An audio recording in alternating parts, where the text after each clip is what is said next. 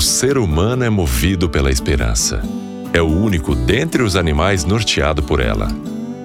A esperança é a energia que nos anima.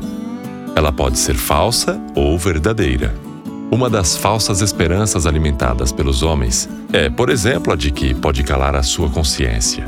José manteve duas esperanças falsas, como vemos na leitura de hoje.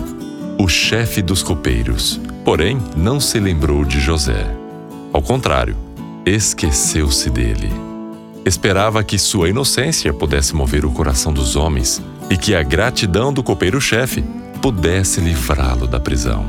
Contudo, não somos propensos a reconhecer a culpa pelos nossos erros e pecados, nem a gratidão.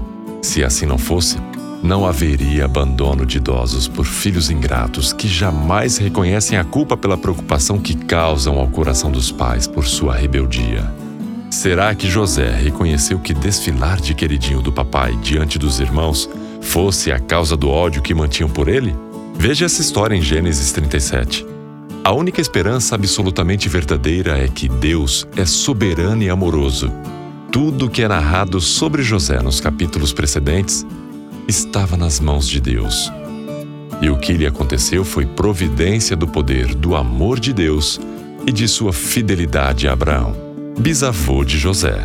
De nossa parte, somos herdeiros de gloriosas promessas em Cristo e a fidelidade de Deus para com seu Filho e para conosco seus herdeiros. É a única esperança que podemos alimentar. Um missionário de um grupo de cinco homens, que tempos atrás foram mortos por índios hostis no Equador, disse isso assim: Não é tolice deixar aquilo que não podemos reter para ganhar o que não podemos perder.